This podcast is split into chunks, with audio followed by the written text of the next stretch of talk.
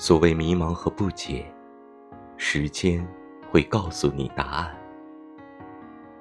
作者：一点点的小饼干。很喜欢村上春树的一段话：不必太纠结于当下，也不必太忧虑未来。人生没有无用的经历，当你经历过一些事情后，眼前的风景已经和以前不一样了。想说的是，其实那些所谓迷茫与不解，时间最后都会告诉你答案的。干脆就坦然接受命运馈赠给你的礼物，努力争取后，就算没得到，也不要抱怨。